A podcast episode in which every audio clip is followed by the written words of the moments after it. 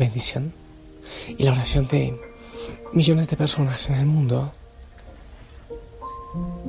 hermanos y hermanas de la familia Osana, que están orando en este momento, que estamos orando los unos por los otros y también por la iglesia, que seamos,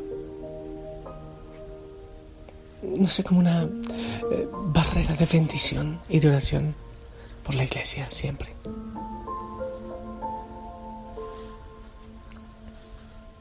No te olvides que el silencio te transforma a ti. Y después, esa palabra que surge después del silencio transforma el mundo. Y seguimos adelante. El silencio no es un acto. No es que tú hagas un acto de silencio un ratito en la mañana, un ratito en la noche, y el resto del día es eh, bulla y barullo. No. Es una actitud constante, no un acto, sino una actitud, una opción.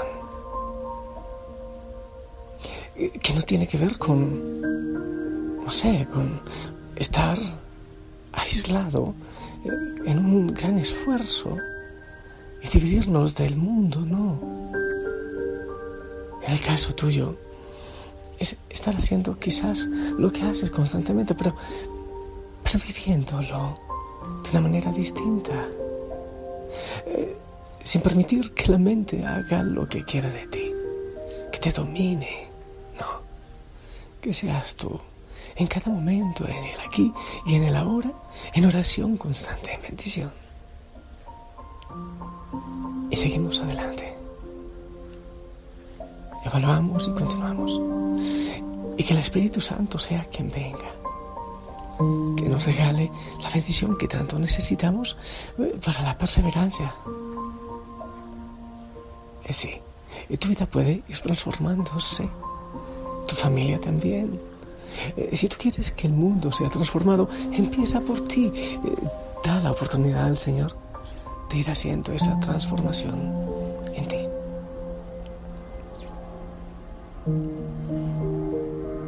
Los padres y las madres del desierto se iban a buscar el silencio, bueno, porque lo sentían en lo profundo del corazón.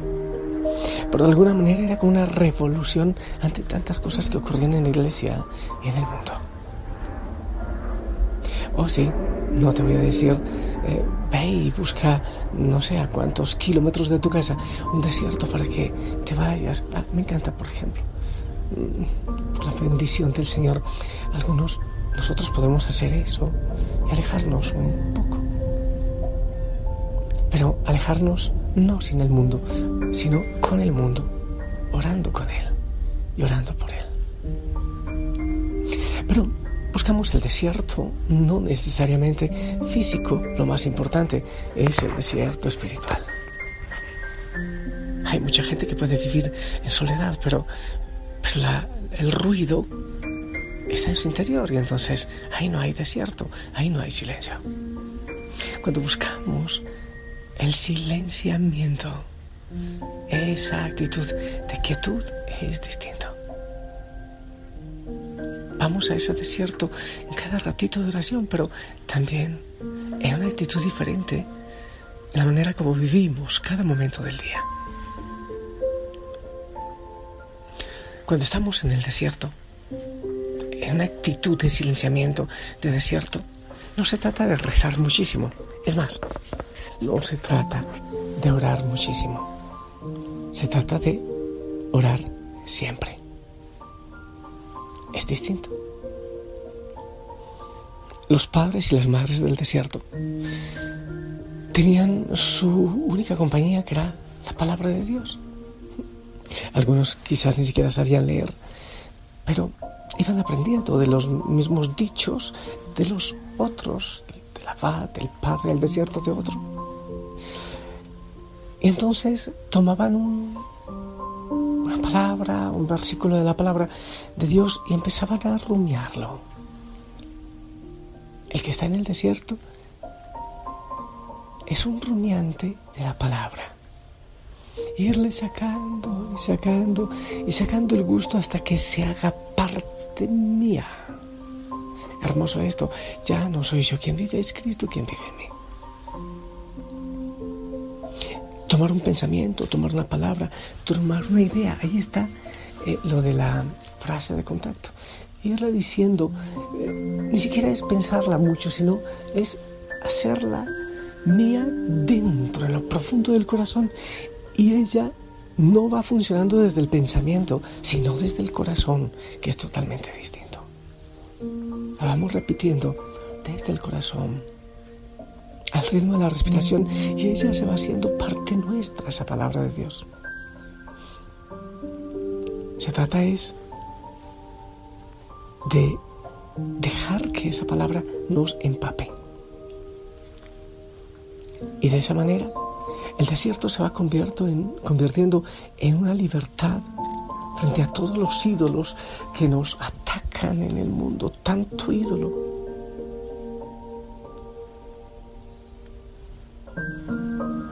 El desierto es tierra de decisión. O decides el maná que el Señor te da y la libertad de la tierra prometida, o decides por las cebollas de Egipto y la esclavitud. Desierto es tierra de decisión. Tú decides. Tú decides por Dios o decides por el diablo, como las tentaciones en el desierto. Tú optas por la realidad que te ofrece el Señor o la ensoñación, tanta ilusión vana que te ofrece el mundo. De ti depende y eres libre de decidir. Cuando vivimos en la prisa del tráfico de la familia, del trabajo, bueno, eh, yo no digo que tienes que dejar todo eso, genial los que puedan hacerlo, parece fascinante. Eh, pero, pero tú también puedes eh, decidir no estar en esa euforia que maneja toda tu vida, sino hacer las cosas, insisto, de una manera distinta. Pero cuando tomas esa decisión por el silenciamiento, encontrarás una y mil cosas que te pueden amargar la vida. Que no pasó el bus, que tanto ruido, que están pitando, que gritan, que mira que si te dije lo que había que hacer, no me dijiste. Y peleas y peleas y peleas, intentando que las cosas funcionen en tu trabajo, en el colegio de los hijos, en, en tantas cosas, intentando que las cosas funcionen. Y cuando nos vamos al desierto, nos damos cuenta que todo funciona porque no hay nada que deba funcionar. Nos damos cuenta que la paz está dentro del corazón, que la felicidad no me la da nadie, que la paz no me la da nadie, sino Dios en lo profundo del corazón. Entonces cuando estamos en el silenciamiento del desierto, nos damos cuenta que quien nos lleva a la euforia, a la falta de paz, a la agresividad, al estrés, soy yo mismo. Soy yo mismo. Pero esto no es fácil. No puedo decir que ocurre de la noche a la mañana. Porque la experiencia del desierto y del silenciamiento pide disciplina que la búsqueda de Jesús implique todo nuestro empeño, todo nuestro amor, toda nuestra pasión, porque es una renovación completa. Ningún camino que valga la pena se puede recorrer sin esfuerzos. Tiene que haber esfuerzo y persistencia y determinación que debiste escribirle en tu diario espiritual al inicio del retiro. Pero, gloria al Señor el esfuerzo que nos pide Jesús en la oración es un yugo suave y es una carga ligera, dice la palabra. Y otra cosa es que quien ha probado del abrazo del Señor en la quietud y en el silencio, eh, su cuerpo le pide más, su corazón le pide más, todo le pide más, hasta por la sanidad que hay de tantas heridas en nuestra mente y en nuestro espíritu. Dificultades, sí, sí, eh, no las mismas que en el ruido de la ciudad. Pero hay momentos que aparecen eh, otra vez las prisas, o tengo pereza para orar, no tengo tiempo, prefiero hacer otra cosa, esto no me da resultado, las dudas y las dudas y las dudas. Y en esos momentos debemos permanecer fieles porque puede ser tu mente, puede ser el enemigo de alguna manera. Entonces permanecemos fieles al Señor en el camino que Él nos ha mostrado de la oración y del silencio. Es ahí cuando nuestra vida tiene que dar una respuesta, ya que son los momentos que marcan la diferencia. Santa Teresa de Ávila decía con frecuencia a sus monjitas, a las hermanas, no desmaye nadie de los que han comenzado a tener oración. Si no la deja, crea que el Señor le sacará a puerto de luz. Así decía. En el desierto, en el silencio, debemos ir sin prisas, despacio, caminando con serenidad. Es un proceso gradual, no apresurado. Por eso implica constancia y persistencia, paciencia.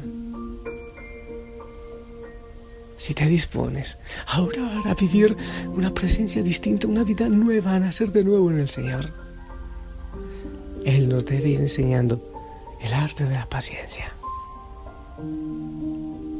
Ser paciente significa no caminar movidos por ninguna expectativa de logro o de adquisición. Todo lo que vaya a venir, todo lo que nos vaya a dar el Señor, vendrá a su debido tiempo, ya que todo es providencia, todo es gracia, todo es regalo. De alguna manera, la paciencia va volviendo nuestra mirada cada vez más limpia, desinteresada y humilde.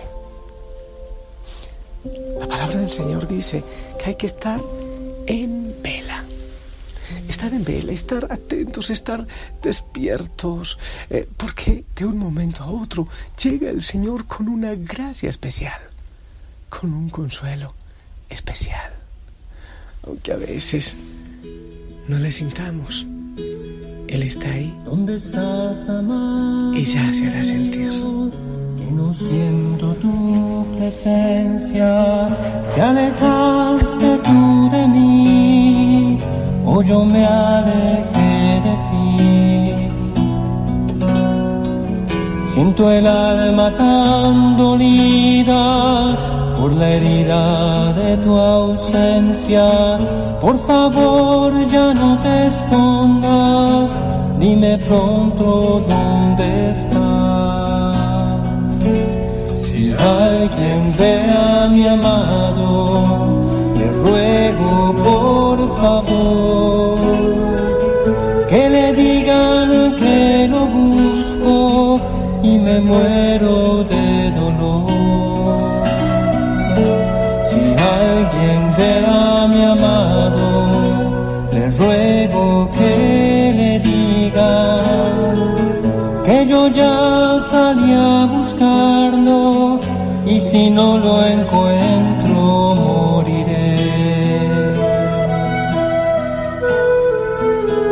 estás, amado mío? Que no siento tu presencia, te alejaste de mí, o yo me alejé de ti. Siento el alma tan Y como la oración es una manera de vivir, como Cristo es un estilo de vida, que sencillamente vivimos esta experiencia siendo persistentes, siendo pacientes. Bien paciente ha sido el Señor con nosotros, ¿no te parece? Ok. Así que adelante. Sigue acompañando a tu compañero de camino. Sigue orando. El diario espiritual. La frase o palabra de contacto. Y la respiración, no la descuides. Siempre con el nombre del Señor y pidiendo el Espíritu Santo. Es hermoso. Seguramente ya hay experiencias místicas, experiencias hermosas que el Señor nos va regalando a muchos y eso es ganancia, riqueza para todos, para la familia Osana, para la iglesia. En el nombre del Padre, del Hijo, del Espíritu Santo. Amén. Esperamos bendición.